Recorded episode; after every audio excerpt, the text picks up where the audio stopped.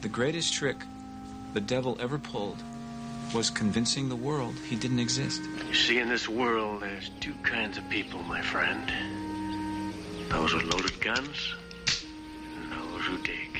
You've got to ask yourself one question Do I feel lucky? Well, do you, punk? All those moments will be lost in time.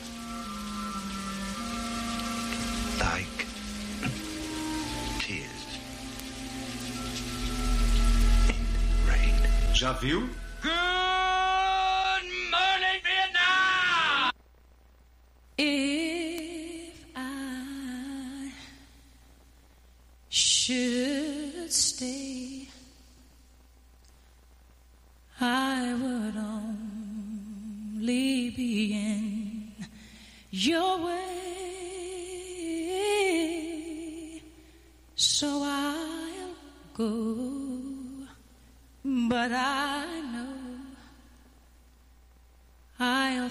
love you.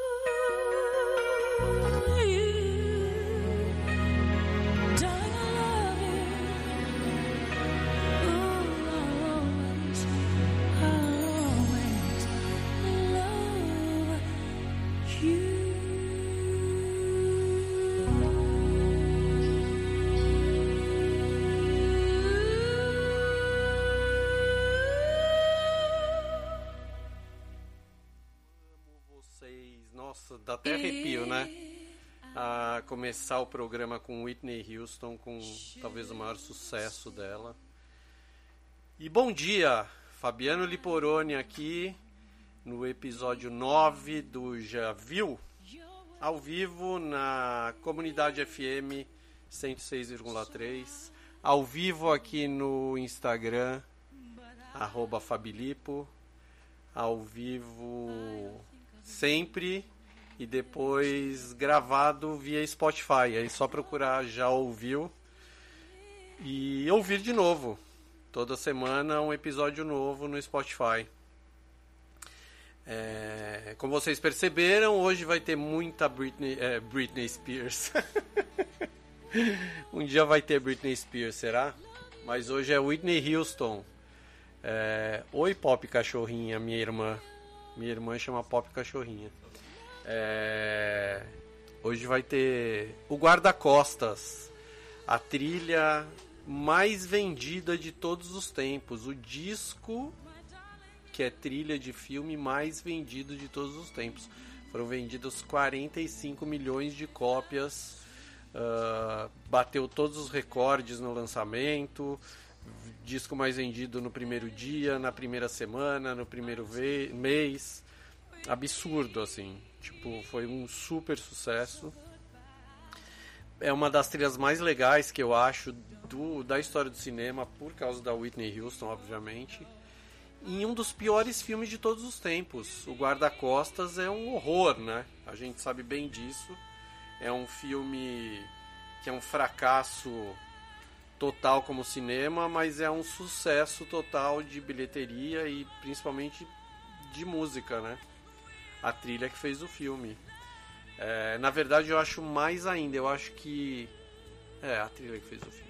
Eu ia falar que a Whitney Houston e o Kevin Costner também fizeram o filme porque o, foi, o filme é lançado, foi lançado em 1992 e o Kevin Costner estava no auge da carreira dele como o grande astro de Hollywood. E depois disso foi só ladeira abaixo, né? O cara não dá para entender como as pessoas erram, acertam tanto, erram tanto e agora o cara tá voltando. Fez uns filmes aí que eu não, na verdade eu não vi nada dessa volta dele porque são filmes que não me interessam muito assim, mas tá voltando. Eu, ontem conversando com uma amiga minha, ela falou de algumas coisas que ele fez que eu não vi e que ele tá bem de não. Na verdade o cara é bom, né? Ele fez ganhou Oscar de com Dança com Lobos, ganhou um monte de Oscar como diretor, tal. E é incrível. Esse filme é assim, eu vi muitas vezes esse filme, eu não lembro porquê, mas eu lembro que eu vi várias vezes esse filme. E, e eu ficava chocado cada vez mais que eu via, eu ficava chocado como é ruim o filme, como é mal escrito, como é mal dirigido, principalmente. O filme é dirigido por um cara que chama Mick Jackson, que era um cara que não tinha feito nada de relevante até então e que fez bastante coisa de televisão assim, mas tipo bobagens filmes, seria, dirigiu seriados que ninguém lembra, nos anos 70, nos anos 80. Aí ele fez um filme chamado LA Story, que era com o Steve Martin. Que era um filme legalzinho, uma comédia legal tal. E depois colocaram ele para fazer The Bodyguard, o guarda-costas, assim, foi meio choque. O filme, eu vou falar muito do filme hoje porque o filme tem muita curiosidade assim uma delas é que ele foi escrito pelo Lawrence Kasdan, que é um dos grandes roteiristas de Hollywood. E diretor também, o cara dirigiu uns filmes bacanas tal. Ele dirigiu, por exemplo, Grand Canyon, Wyatt Earp, é, Silverado, O Encontro, são filmes bem bacanas dos anos 80, assim.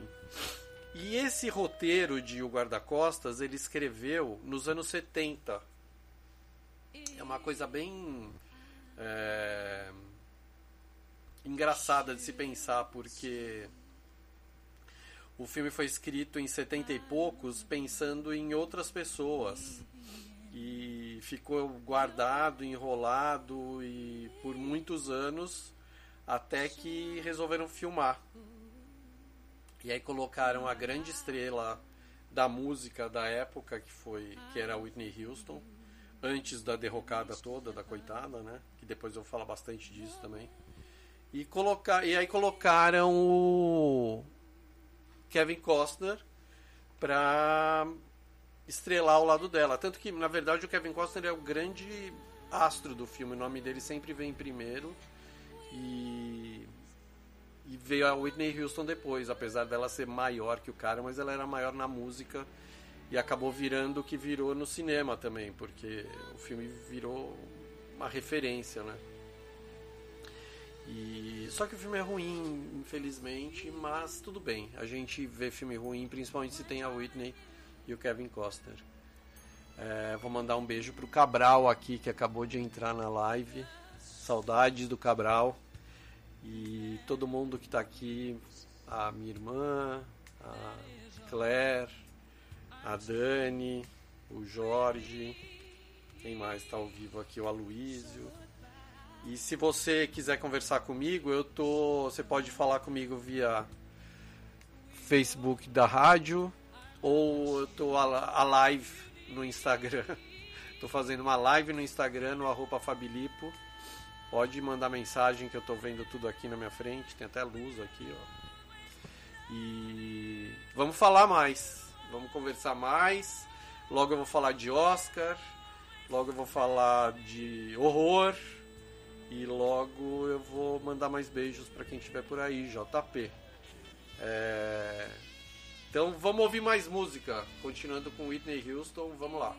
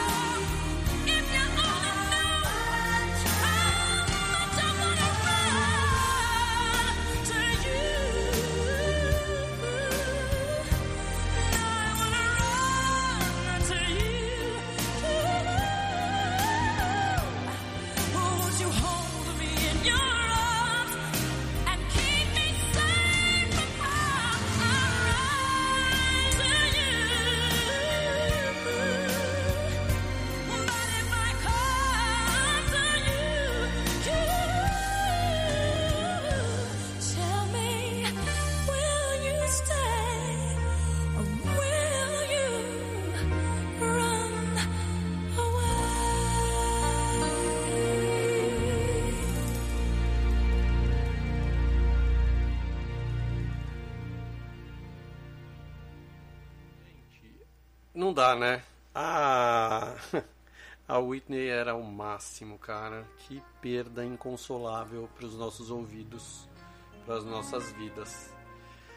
A gente tocou I Have Nothing e depois Run to You. E eu toquei nessa ordem porque, apesar delas não estarem nessa ordem no, no álbum, essas duas músicas concorreram ao Oscar de melhor canção original porque são originais, elas foram escritas para o filme. I Will Always Love You não foi escrita para o filme, é, é o grande sucesso uh, do filme, obviamente, mas já era um grande sucesso porque é uma música escrita pela Dolly Parton em 1900. Quer ver que loucura, meu? Essa história é tão louca. É uma música de 1973 escrita pela Dolly Parton. E ela gravou em 73, em 74, na versão country que ela escreveu, obviamente, foi um super sucesso, tal, é, um, é uma das músicas mais icônicas dos Estados Unidos. E ela foi regravada para o filme. E foi um sucesso estrondoso, obviamente. E o mais louco da história, o mais legal, assim que eu fiquei sabendo uh, há um tempinho já mais recentemente, é que a Dolly Parton escreveu I Will Always Love You na mesma semana e prova ela não tem certeza, mas ela diz que pode até ter sido no mesmo dia que ela escreveu Jolene, que é uma outra música de muito sucesso da Dolly Parton. Talvez os dois maiores sucessos da Dolly Parton sejam Jolene e I Will Always Love You. E ela descobriu isso porque ela foi masterizar fitas antigas que ela tinha guardadas e na mesma fita tinha essas duas músicas, uma na sequência da outra. Então ela diz que, assim, no mínimo as músicas foram escritas na mesma semana. Porque era uma semana que ela trabalhava. Era uma época que ela trabalhava muito em estúdio, escrevia música para outros artistas também e tal. E, e as músicas estavam na sequência, então ela acha que as músicas podem ter sido escritas no mesmo dia até. Ela não lembra, obviamente, ninguém lembra de nada, né? Não é só a gente. A Dolly Parton também não lembra das coisas. E mais uma coisa. Uh, mais uma trivia. Se alguém se jogar algum de um jogo é bom saber.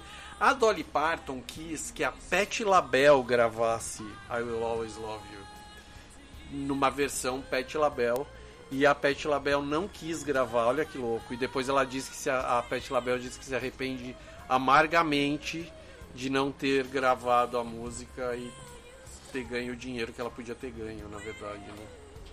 É... Escolhas, né? Que a gente faz e não faz. É, só uma coisa que eu queria falar, antes eu falei que o roteiro de O Guarda-Costas foi escrito pelo Lawrence Kasdan nos anos 70 e ele tentava fazer vender o roteiro e fazer o filme desde então. Só que ele escreveu o filme pensando numa outra dupla, pensando uh, na Diana Ross fazendo a cantora perseguida e no Steve McQueen fazendo o guarda-costas. Imagina que filmaço que não seria, né? Steve McQueen tipo Deus também. E a Diana Ross cantando, imagina uma trilha dessas com a Diana Ross cantando. Pelo amor de Deus, ia ser maior maior lindeza de todas. E falando nisso tudo em Lawrence Kasdan, no diretor ruim do filme, o filme O Guarda-Costas a trilha é a trilha mais vendida de todos os tempos nos Estados Unidos. É um dos filmes uh, que até hoje está uh, em listas de mais vistos de todos os tempos. E é um filme que, para quem não viu, veja. Apesar de ser um filme ruim, assim, bem, bem normalzinho, assim, no mau sentido até. É um filme bacana, é uma história legal de uma super estrela da música que tem um Stalker. Em 1992, antes de falar em Stalker, nos Estados Unidos já tinha muito, sempre teve muito disso, né? O país dos serial killers, dos matadores em shoppings e escolas e dos stalkers, né? E ela acaba contratando um guarda-costas que já tinha já tinha trabalhado para presidentes, tipo era um cara que era super conceituado assim, para e ela contrata esse cara para protegê-la e e o cara já chega chegando, ele diz que já tá tudo errado, que tem que mudar tudo, tal, e não tá nem aí, e ela fica em primeiro, a primeira impressão que ela tem dele é que ele é um pouco ousado demais para ela, afinal ela é a diva super estrela, então ela não quer que ninguém mande nela. Mas aos poucos ela vai vendo que ele estava certo, tipo, tudo ao redor dela tá errado, sabe? A casa dela ficava aberta, não tinha. Quando ele vai encontrá-la pela primeira vez, ele entra na casa dela, ninguém nem vê que ele tá entrando, tal. Podia ter sido Stalker. E só que aos poucos um vai se apaixonando pelo outro, assim. É uma história legal porque aí quando eles percebem que essa paixão está sendo prejudicial para a segurança dela. De alguma forma eles se afastam, mas aí tem a cena que ele carrega ela do palco. O filme é bem drama, assim, sabe? Bem. É um drama no bom sentido, sabe? É tudo exagerado demais. O amor é exagerado, ele carregá-la no palco. Aliás, eu vou colocar aqui de novo, dá uma olhada, isso é uma das coisas mais legais que eu descobri. Que. Ah, o lance da irmã dela, é, então. Tem um monte de história louca no filme, assim. Mas olha essa capa que eu coloquei aqui, essa é a capa do filme. Uh, isso eu estou colocando no Instagram, pessoal. Desculpa quem está no rádio, mas é, no Facebook da rádio eu coloquei, eu fiz um flyer de piada assim com a capa do filme. Se você puder olhar, é aquela foto clássica do Kevin Costner segurando, a, carregando a Whitney Houston no colo e não aparece o rosto dela. Então era um dos grandes, uh, uma das grandes uh, dúvidas, questões do cinema é assim. Como que tem a Whitney Houston no colo do Kevin Costner e não tem ela aparecendo, sabe? Mas é lindo quando ela esconde o rosto assim, ela se se sente segura assim nele, relaxa, sabe? No filme é lindo. Mas a história toda é o seguinte, que essa mulher que está no colo do Kevin Costner na capa do filme não é a Whitney Houston. Era a dublê de corpo da Whitney Houston no filme. Uh, o Kevin Costner uh, chamou um dia, chamou um dia não, tinha um, um, fotógrafo amigo do Kevin Costner no set fazendo uns stills, fazendo umas fotos do filme. E um dia eles fizeram essa foto. Uh, o Kevin Costner teve a ideia de fazer essa foto e a Whitney Houston já tinha ido embora, então ele pegou no colo, uh, ele fez a foto com a dublê de corpo. E por isso que ela tá com o rosto escondido. Não é por nada além de não ser a Whitney Houston. E virou capa do filme, virou capa de tudo quanto é coisa, virou. Só não virou capa do disco, que é a cara do Whitney Houston, né? Mas virou uma das cenas mais icônicas, um dos, uma das imagens mais icônicas do cinema. Uh, essa capa do Kevin Costner com a Whitney Houston não sendo a Whitney Houston. Olha lá. O guarda-costas protege a proteger dele mesmo assim. E vamos com mais música. Já já eu volto.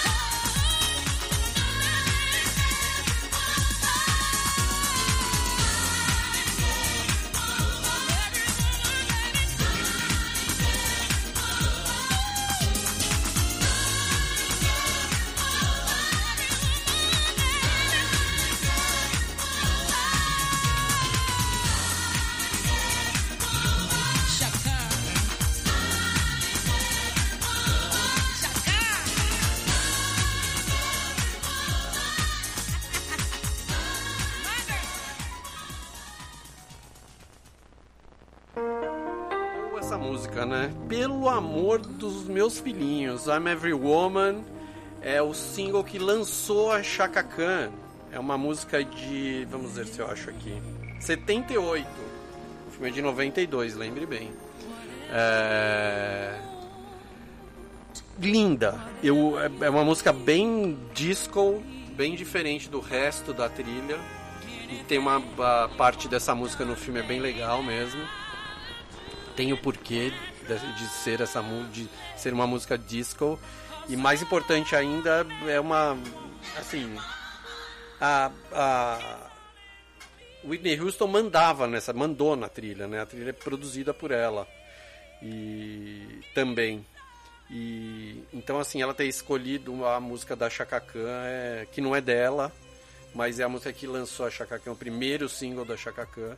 É bem conta muito a história dela também, de quem ela gostava e de ídolos. É legal de, pensando nessas coisas, né?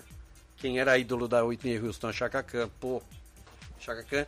Chaka Khan, que aliás tem lançado muito, muita música boa. O disco dela de 2019 é um dos discos que eu mais acho que é o disco que eu mais ouvi em 2019 se vocês não ouviram, por favor ouçam, porque é inacreditável. A mulher só melhora, é daquelas gênias da música.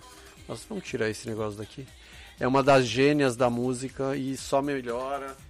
E o assim, diva, tipo, o Prince fez uma música pra Chaka Khan, sabe? Tipo, e só ela pode cantar, eu acho assim. Nem o Prince nunca cantou essa música.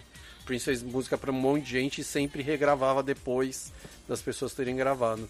A da Chaka eu nunca ouvi o Prince cantar. Posso estar errado, mas nunca ouvi. Eu principalmente hoje em dia o que tem de música saindo do Prince, da, que os herdeiros dele estão lançando, das músicas do cofre eles chamam. E nunca ouvi ele cantando um, I Feel For You. Será que nunca ouvi? Olha só. Mas vamos voltar pro guarda-costas. É, logo, logo eu vou falar de Oscar, mas eu só vou falar mais uma coisa do guarda-costas. Quer dizer, tem um monte para falar, na verdade. o. Ah, não vou falar mais do filme, na verdade, vou falar da Whitney Houston. A Whitney, para quem não conhece direito a, a vida dela, eu sugiro que assistam dois documentários maravilhosos, maravilhosos, importantes e necessários sobre a Whitney Houston. É... Os dois são de 2017.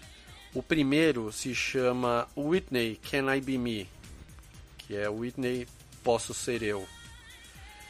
Que é de um grande diretor e produtor que fez o Procurando Sugarman mas o filme é o primeiro. Assim, eu sempre gostei da Whitney muito, mas eu nunca uh, fui. Uh, nunca soube direito da história dela. Eu sabia dos, dos óbvios, assim, que ela era casada com o Bob Brown, que eles usavam muita droga o tempo todo, que ela tinha filha, tinha o filho, teve o filho, que ela fazia muito sucesso, que ela dava muito bafão, não sei o que e tal. Quando eu assisti o filme, o primeiro Can I Be Me, eu fiquei muito chocado com a história toda dela. Aí logo depois lançaram outro filme no mesmo ano que chama Whitney. Que é um documentário muito animal, dirigido pelo cara que. pelo Kevin MacDonald, escocês, que dirigiu o Courtney Courtney. Kurt e Courtney. E dirigiu o último Rei da Escócia também tal. E o documentário do Bob Marley. É... São dois filmes que se completam. Eles contam a mesma história, obviamente, mas eles se completam porque uh, os, os, a pegada do filme, o, o, a linha narrativa do filme é diferente, dos filmes é diferente. É... Então, eu achava que o Bob Brown tinha acabado com a vida dela, mas quem realmente, assim, a, a conclusão que eu cheguei, obviamente quem sou eu, né? Mas a conclusão que eu cheguei é quem acabou com a vida dela de verdade foi a família dela.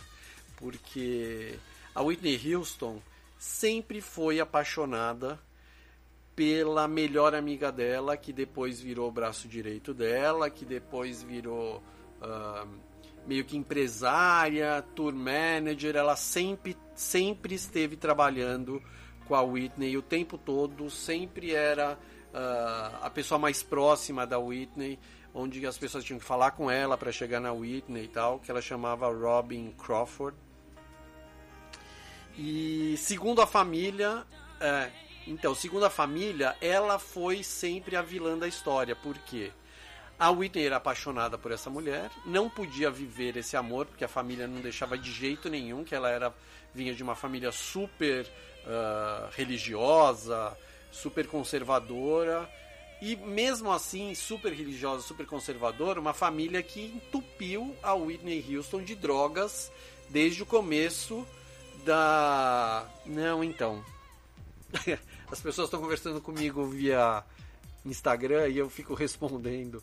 Ah, isso era uma, uma concepção errada que eu tinha da história dela, que o Bob Brown foi a ponte para as drogas dela, mas não foi. Quem provia a Whitney de drogas sempre foi o irmão dela, que era um outro, o braço esquerdo dela, vai, a, a a Robin era o braço direito, a que colocava ela no trilho, que colocava ela sempre. Ela tinha que dar entrevista, ela estava nas entrevistas. Ela tinha que fazer show, ela estava nos shows por causa da Robin. E o irmão dela era o cara que, onde ela estivesse, ele ia atrás do que ela queria.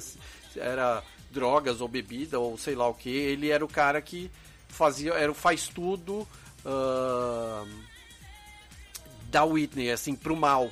Então, e assim, a Whitney, antes do Bobby Brown, logo que ela começou a fazer sucesso, o irmão já começou a entupi-la de droga. Entupi-la é ótimo, né? Que feio. Entupia a Whitney de droga, assim, é inacreditável essa. essa ah, pra que que o povo faz isso, sabe? Pra que que o povo faz isso? Pra acabar como acabou. Um final trágico, doente, deprimente. No Whitney, no documentário, tem as cenas... ah, tem imagens da- do apartamento da Whitney, onde ela morreu. É, parece que ela vivia numa... numa casa de crack, assim, sabe? De, de, de crack, de viciado em crack, porque era a coisa mais nojenta do mundo. Sabe, como que uma mulher dessa chega nesse ponto? Obviamente, voltando ao Bob Brown, que era o marido dela, o cara não era dos mais bacanas. O cara ia em todos, todas com ela também. Sempre foi um cara da pesada, mas ah, não tem mais nenhum. É, e ele, ele também, sabe, todo mundo é culpado. Na história de quando chega num ponto desse, na minha opinião, todo mundo é culpado, né? E o Bobby Brown não ajudou em nada, podia ter ajudado, sabe? Os caras tiveram dois filhos. Aí, como eu tava falando antes pra Ju, a filha do Bobby Brown e da Whitney Houston, a Bobby Christina, morreu ah, recentemente, assim, uma morte que ninguém sabe exatamente como foi, obviamente, né? Devem ter escondido tudo. Ou recente, mais recentemente ainda morreu outro filho deles, que é o Bob Jr., também por causa de drogas, não sei o que. Então, é, é assim, vai com a família, sabe? Vai essa vibe pesada toda. E aí eu vi o Bob Brown semana passada na televisão. Olha isso, Juliana, que você vai adorar saber. Ele estava. Ah, aqui é um spoiler. Se você assiste Masked Singer, aquele, aquele show que eu amo, que eu já falei aqui, o Bob Brown foi um dos participantes do, do Masked Singer, que é um reality show americano bem louco, ah, onde os participantes estão mascarados e usam roupas assim no corpo inteiro e cantam. E aí o júri tem que descobrir quem é aquela pessoa, vota pra sair, não sei o que e tal, pra descobrir quem é aquela pessoa. O Bob Brown saiu a semana passada, não sei como, porque assim era o melhor cantor do- da parada toda.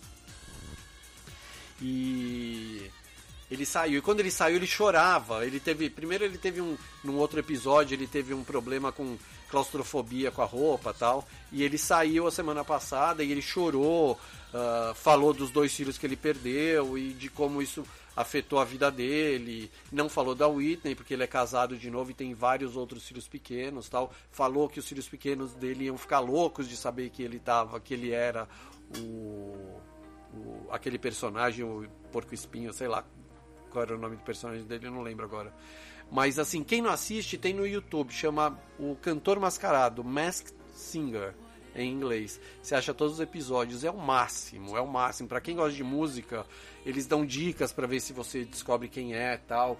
E no final de todo episódio, um, um, o menos votado tira a máscara e a gente vê quem é. E tem de tudo, assim, tem desde. Uh, não teve, mas teve Dionne Warwick já, sabe? Tem umas super cantores e cantoras e tem assim, jogador de basquete, apresentador de TV, é o máximo, o máximo. Já falei que eu quero que o Paulo Belém me ajude a fazer esse programa aqui. É... Antes de colocar mais música, de falar mais do guarda-costas, eu quero parabenizar o Messias e o Cine Teatro São Pedro, que essa semana completa 20 anos aqui em São Pedro. É uma das coisas mais legais aqui de São Pedro, se você está me ouvindo fora, não conhece a cidade, primeiro venha conhecer e venha me visitar. É...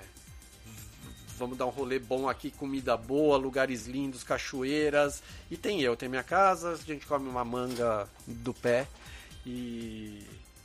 Mas assim, uma das coisas mais legais de São Pedro é o teatro, é o cine teatro. Tem um cinema em São Pedro, sabe que é tem uma puta projeção maravilhosa, tem um som maravilhoso. Toda quinta-feira tem estreia de filme, não agora porque tá na pandemia, né? E mas assim, meus pais moram aqui há muito tempo, eu frequento a cidade há 20 anos, quase sempre frequentei o cinema. E desde que eu moro aqui, eu tô eu tenho ido em todas as sessões, obviamente. E fico super feliz de poder ir ao cinema a pé, praticamente. Não vou a pé porque é à noite e eu tenho medo. Uh, medinho. Mas é muito do lado de casa e é super bom. O Rafa tá aqui também ouvindo, já que me chamou para fazer trilha do programa dele, obviamente que eu faço. O Rafa não precisa nem, você não pede, você manda. Mas uh, o Messias e a turma toda dele são muito importantes para São Pedro e esses 20 anos de cinema são muito importantes para São Pedro, que apesar de todos os pesares do mundo hoje, é uma cidade que ainda tem um cinema e por isso essa cutis, que eu vou ao cinema, viu, Tatá? É exatamente isso. Mas vamos de música, um beijão pro Messias e pro Teatro Cine Teatro São Pedro. Já voltamos. Continue ligado, já já mais sucessos. Se você quer sucesso, continue ligado. Apoio Cultural. Casa do Eletricista, 40 anos de tradição e preços baixos. Rua Veríssimo Prado, 555 São Pedro. Fones 19 3481 1122 e 0800 778 1122. Marmoraria São Pedro. Começando o seu projeto de obra ou está fazendo uma reforma? Temos o que você precisa: mármores e granitos, nacionais e importados, lavatórios, pias de cozinha, nichos, mesas, pedras para túmulo, pedras para piscina, escadas, pedras decorativas e muito mais. Venha já fazer seu orçamento. Fone 19 3483 1580. Celular 19 99601 5393. E-mail msp mármores e granitos arroba gmail.com. Endereço Travessa São Benedito, número 82, Jardim São Benedito, São Pedro, São Paulo. Vila Carne, açougue de tradição qualidade. Oferece a você as melhores carnes bovinas, suínas e peixes, como também tudo para o seu churrasco. Por isso, na hora de comprar, vá direto à Vila Carne e faça suas compras do jeito que você gosta. Ou se preferir, Vila Carne, pensando em seu conforto e facilidades, criou o Disque Entrega e o Disque Reserva. Aproveite, ligue para 3483 2016. Vila Carne, Rua Malaquias Guerra 374 Centro. Atende de segunda a sábado, das 8 às 18 horas. Vila Carne.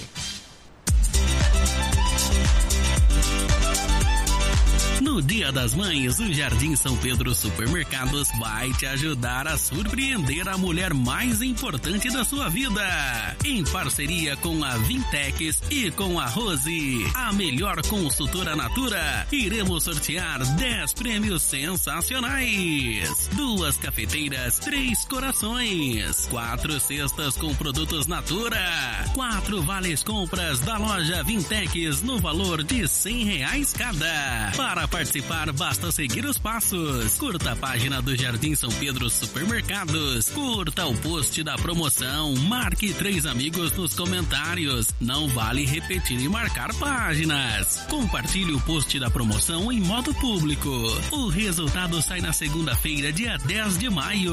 Participe e boa sorte! Jardim São Pedro Supermercados, sempre o melhor para você.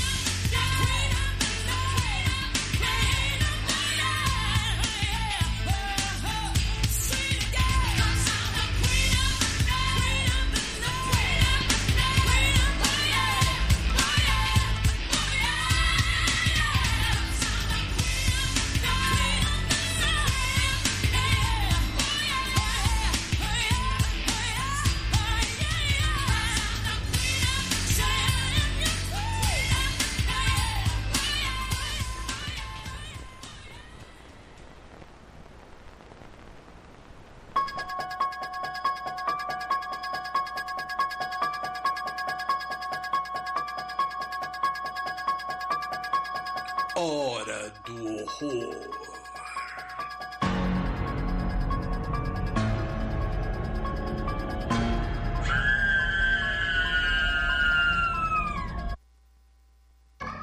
Gente, Hora do Horror hoje é meio que inesperado. É um filme que eu assisti essa semana que eu fiquei chocado de como é bom.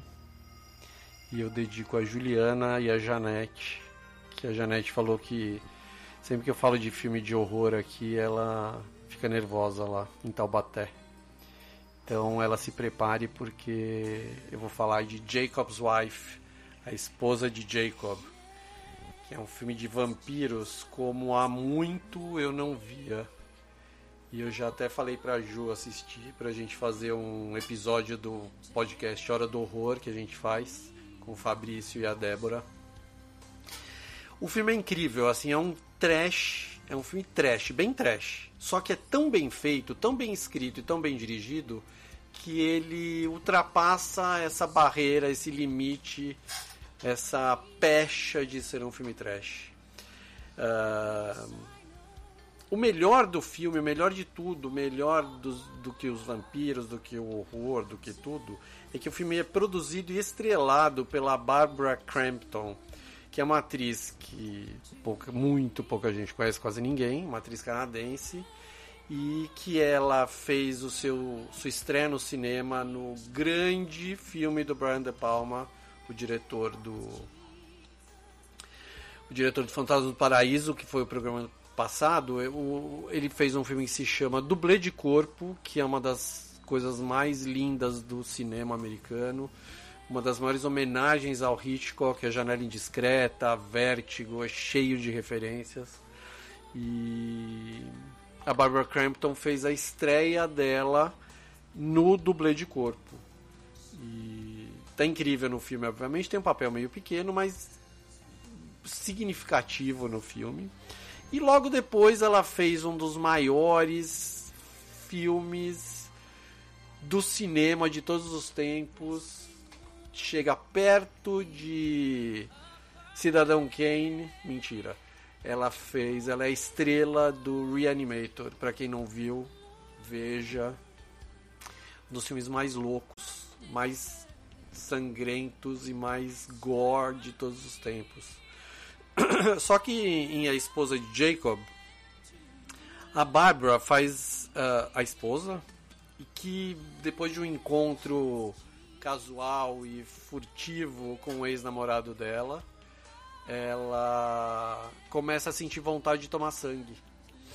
E detalhe, o Jacob, o marido dela, é o pastor da cidadezinha que eles moram. Então é um cara super religioso. Ela é uma mulher super religiosa, tá sempre com ele na, na igreja e não sei o que. Só que aos poucos, ela, essa vontade vai crescendo, ela começa. Ela sempre usa roupa branca, assim, fechada no pescoço, aí ela vai começando a usar batom vermelho, ela consegue. começa a usar roupa vermelha, roupas mais uh, chamativas ou com.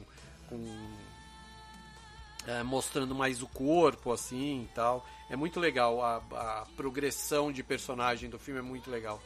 E o mais legal é assim que tem coisas bem legais. Uma delas é essa, essa esse crescimento da personagem. Outra é assim, ela é casada com o pastor e eles amam Deus e de repente ela começa a amar uma outra coisa que ela nem sabe o que está acontecendo, o que é na verdade e que pode ser um vampiro, mas pode não ser também. A gente também não sabe. Ela não sabe, a gente sabe menos ainda o que acontece com o filme, no filme, o que vai acontecendo. A gente vai descobrindo aos poucos com ela também. É, o roteiro é muito bom por isso. e daí, quando o marido dela descobre isso tudo, ao invés dele enfiar uma estaca no peito dela, como que eles acham que ela é uma vampira tal, ele ama tanto a mulher dele que ele quer resolver essa parada e ter a mulher de volta. Sabe? É, ele vira um Vampire Slayer, um, um caçador de vampiros, assim. Uh, é bem legal. Isso tudo eu tô falando de vampiro porque as coisas são, mas não são, sabe? É muito, é muito engraçado o filme, porque uh, os personagens são bem definidos, ao mesmo tempo que fica sempre uma dúvida no ar se sobre o que está acontecendo de verdade, né? Mas uh, a esposa de Jacob é um grande filme.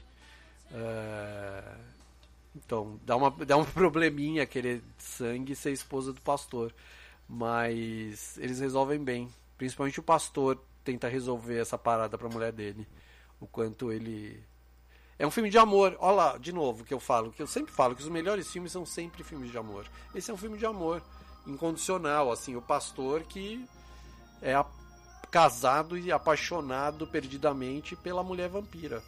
Só que o filme não é isso, sabe? É, é, o filme é mais fofo que isso. Apesar de ter muito sangue, muitas tripas e muito muita garganta cortada. É... Eu preciso falar do Oscar, gente. Já são 11h34 e 9 10 e eu não falei do Oscar ainda. Mas antes eu vou tocar uma música para falar do Oscar até o fim. E antes eu vou falar do Feltrin Gás e Água Mineral aqui de São Pedro. É... Melhor gás e melhor água da cidade. Só ligar no 3481 1853 e o Júnior entrega na tua casa. Às vezes ele vai, mas geralmente ele manda entregar, né? E na loja do Feltrin tem tudo para cozinha, linha industrial e doméstica. Sempre acho tudo, é bem bacana. Se não conhece, precisa conhecer. Com certeza você já conhece, já ouviu falar do Feltrin, já comprou no Feltrin. E indico super. Hoje é dia de pedir gás em casa. É, só ligar 3481 1853. E vamos lá de música. Já volto.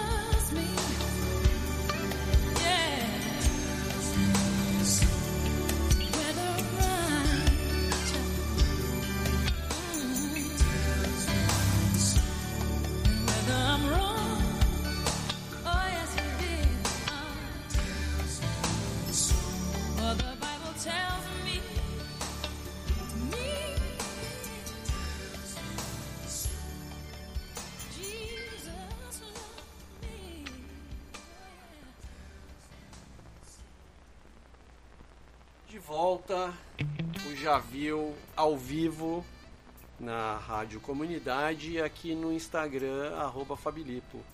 Hoje tocando a trilha mais vendida de todos os tempos, 45 milhões de exemplares, a trilha de O Guarda-Costas, o grande filme porcaria de, da história do cinema americano. Com a melhor trilha possível, com a Whitney Houston, com o Kevin Costner e também com o Gary Camp, para quem não lembra, o Gary Camp era o vocalista do Spandau Ballet, que faz uns filmes de vez em quando, e ele tá no guarda-costas, olha só, quem diria. Só faltou ele cantar True. Podia ter cantado alguma hora ele tava no banheiro cantar True. Ia ser legal. Mas vamos falar de Oscar. Essa semana, domingo passado, foi a premiação do Oscar. Ah, como eu li na internet por alguém bem perspicaz, disse que foi a premiação rotariana do Oscar. Parecia que eles estavam numa, num jantar do Rotary. Eu achei o máximo porque meus pais são rotarianos, os pais da Cláudia, meus sogros são rotarianos. Tem ex-mulher, a gente sempre fala que tem ex-mulher, mas sogro continua para sempre. Desculpa aí, Cláudio. É... E todos os avós da minha filha são rotarianos. E o Oscar parecia uma reunião do Rotary mesmo, todo mundo sentadinho ali e trocava os participantes tal. Foi engraçado. Começou bem, mas terminou mal, porque enrolaram muito, sabe? Podia ter sido um show de uma hora e meia, demorou três horas. Não precisou. Mas vamos falar dos vencedores. Eu fiquei bem feliz com a maioria dos vencedores. Que. Principalmente com o filme. O filme que ganhou o melhor filme, o Nomadland. Que é um grande filme, um grande soco no estômago sobre a nossa vida de hoje em dia. E foi lindo, o filme produzido pela, pela Frances McDormand, que ganhou o prêmio de melhor atriz. E é um filme que ela quis fazer, ela comprou os direitos na produtora dela, comprou os direitos do livro e aí ela chamou a Chloe Zhao para dirigir e a Chloe Zhao ganhou o prêmio de direção. Foi só a segunda mulher a ganhar prêmio de direção e de filme ao mesmo tempo. A primeira foi a Catherine Bigelow com o Guerra ao Terror em 2008, ano que o ex-marido da Catherine Bigelow, o diretor do Titanic, perdeu. Estava concorrendo com aquele filme dos bichinhos azul dele que não se diz o nome e ele perdeu para Guerra ao Terror. Melhor ator ganhou o meu preferido. Eu tinha dois preferidos, mas eu tava torcendo para ele assim. Eu primeiro torci pro Riz Ahmed quando eu vi o Som do Silêncio, eu achei aquilo inacreditável. Aí depois eu assisti Meu Pai com Anthony Hopkins e assim, o que o Anthony Hopkins faz nesse filme, é, eu acho que ninguém nunca mais vai fazer na vida. Obviamente que eu estou errado, que alguém vai superar tal. Mas eu achei que o Anthony Hopkins nunca superaria o Hannibal. E ele conseguiu em Meu Pai. É, que está online, dá para assistir no Now e no Google Play. Tem que pagar, obviamente, né?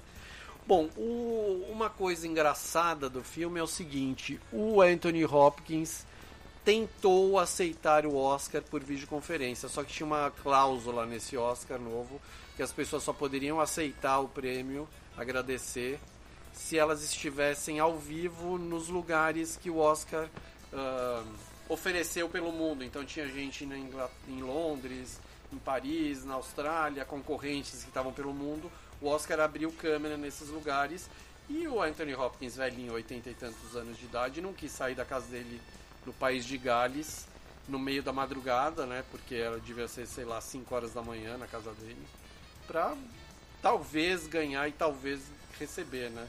Mas ele no dia posterior, na segunda-feira, o Anthony Hopkins, quem não sabe, ele é bem ativo nas redes sociais dele. Ele faz uns vídeos maravilhosos cantando, dançando, lendo Shakespeare. O cara é demais, assim. E ele fez um vídeo agradecendo o Oscar e falando do Chad Boswick, o outro ator que estava concorrendo e que faleceu, o cara do Wakanda, para quem não, não lembra exatamente. E ele fez um vídeo agradecendo o prêmio e ah, fazendo uma homenagem ao Chad Boswick. Foi lindo, o vídeo tá online, tá, tem até legendado já. Vale a pena assistir. É, melhor ator coadjuvante que ganhou Daniel Kaluuya pelo Judas e o Messias Negro, que está em cartaz nos cinemas por aqui, como Nomadland, tem cinema que já está passando. E é um grande ator inglês fazendo o papel de um grande líder dos Panteras Negras no começo dos anos 70. O filme é maravilhoso.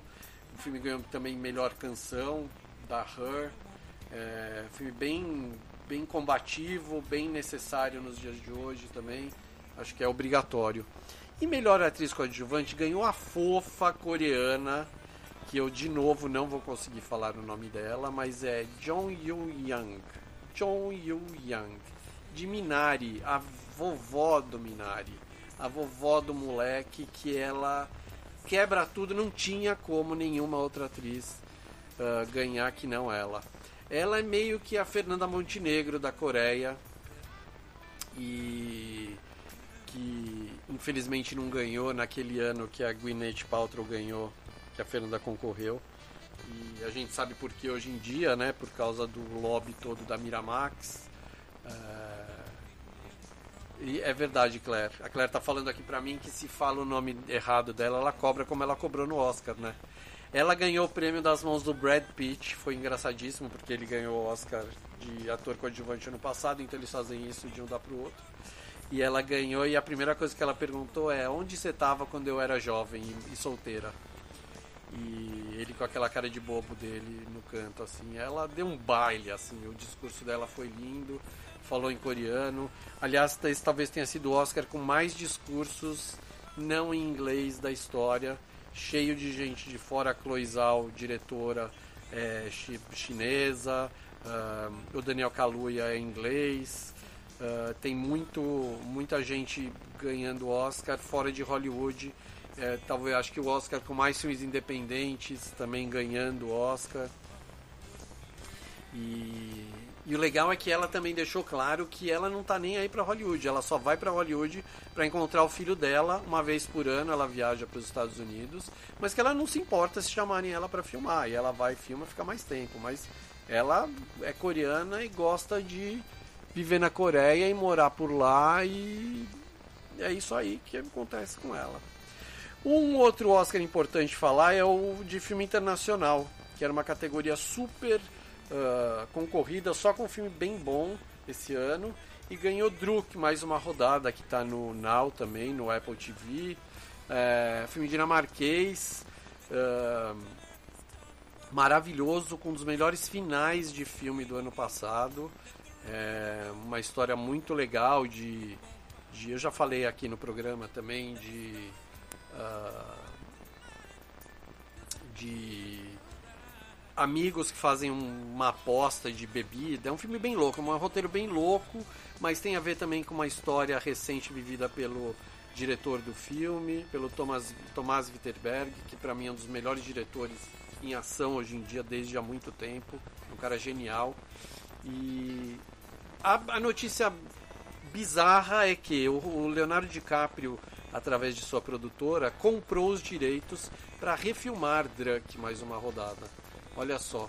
Aquela história de que americano não vê filme dublado, não vê filme com legenda, é verdade. Os caras não veem, eles se incomodam com o filme dublado. Olha que absurdo.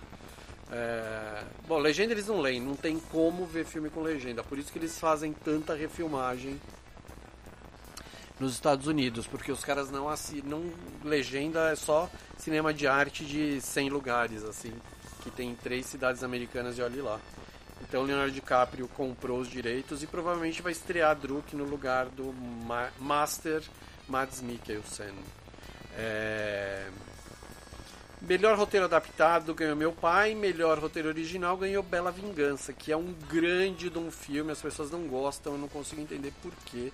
É um filme de vingança uh, feminista muito legal, muito parece uma história em quadrinhos até. É, é, é incrível, assim. É, os dois roteiros, o roteiro de Meu Pai também, o filme do Anthony Hopkins, é maravilhoso. É baseado numa peça do diretor do filme que estreia no cinema com esse filme, francês Florian Zeller. É, ele adaptou a peça dele para o cinema com Christopher Hampton, que é um grande roteirista inglês. E deu muito certo. O filme é maravilhoso, o roteiro é maravilhoso, e o Anthony Hopkins está maravilhoso, e a Olivia Colman é a filha dele no filme, está maravilhosa. E é isso aí. E são 11h49 e nós vamos ouvir mais uma música, talvez duas, e já já eu volto. And I've been wanting to tell you, never let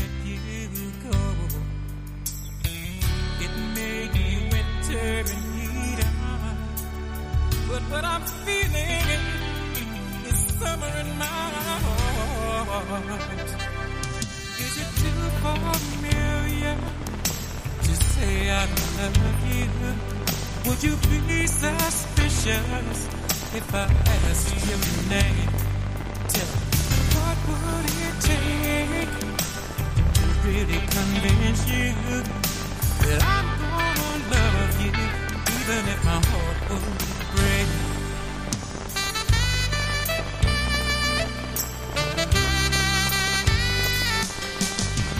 See a better day. I can feel it coming. I can hear it coming in the wind tonight. Could you turn into a true believer when you left your traces on that moonlit night? It may be winter in Eden, but when I'm with you, with you, it's summer in my heart.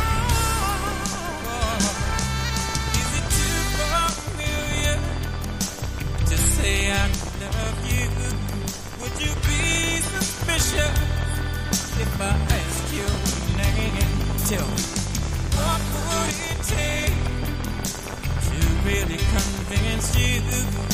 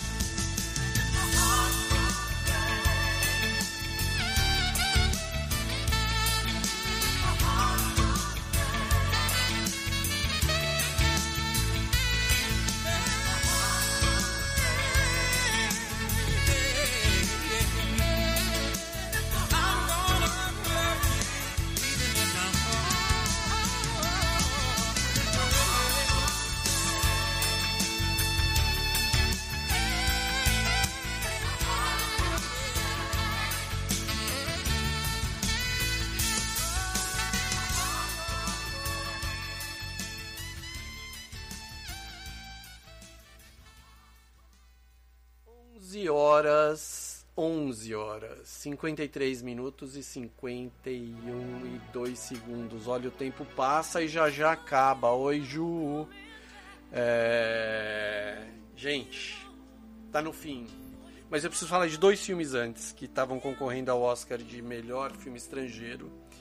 Eu já falei rapidinho deles outro dia, mas eu preciso falar que ah, um é o tunisiano, o homem que vendeu sua pele. É um, é, é um, acho que é o filme que mais me impressionou ultimamente. É um filme super modernão, super. É, modernão que eu digo no melhor sentido, sabe? É, é um filme pertinente, é um filme que deveria ter sido feito hoje em dia. E lindo demais. Logo ele estreia por aqui também online e tal. É a história de um refugiado sírio que vende a sua pele para um artista plástico que tatua suas costas e começa a fazer exposição dele pelo mundo e vender e tenta vender essa obra de arte bizarra baseado num, numa história da vida real assim. E o outro é o romeno Kovad Zaida, que é, para mim é o filme que deveria ter ganho o Oscar. É um filme muito, muito maravilhoso sobre uma chacina que aconteceu por lá também. É, falei romeno, mas é o Yugoslavo. Nossa, já esqueci tudo de onde é. Desculpa. Mas é lindo. Eu tenho que correr porque vai acabar. Eu queria agradecer todo mundo que está me ouvindo. Queria agradecer o povo do Instagram que me acompanhou até agora. E terça-feira acaba o Big Brother e quem tinha que ganhar é o Gil, mas quem vai ganhar é o Juliette, né? E quem não devia estar na final é o Fiuk, que não fez nada, não sai pra nada lá, né, gente? Pois é, o que, que ele tá fazendo lá? Perdido. Cara que. Bom, mas é isso aí. Big Brother só ano que vem agora. E o filme é da Sérvia, Kovad Zaida. Muito obrigado, Cláudio. Verdade, foi no. No horror da Sérvia. Uh, vamos terminar com I Will Always Love You, porque a música é linda demais, né? E um beijo pra Whitney e um beijo pra Dolly Parton, que eu sei que ela ouve esse programa. Tchau! Don't cry. We both know I'm not what you you need.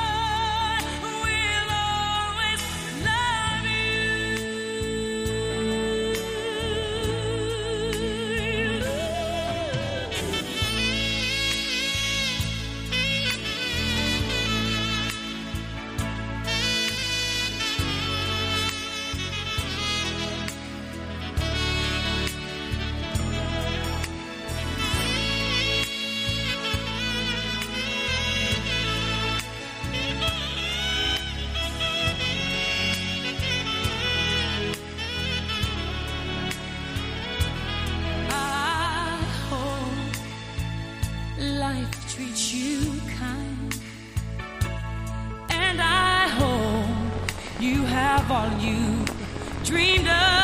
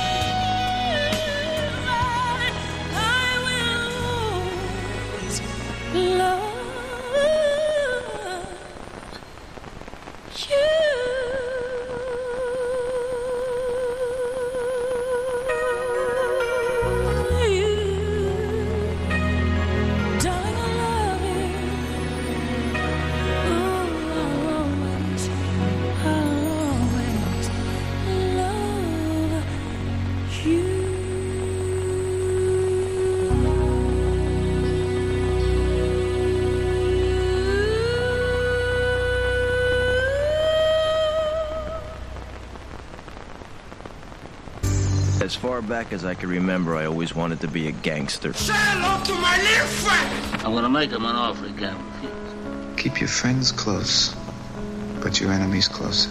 A boy's best friend is his mother. No. I am your father. I'm Batman. I'm Spartacus. Bond. James Bond. Hello. My name is Inigo Montoya. You killed my father. Prepare to die. Goonies never say die. You're killing me, Smalls. I see dead people. Já viu? It's alive, it's alive, it's alive. Já viu?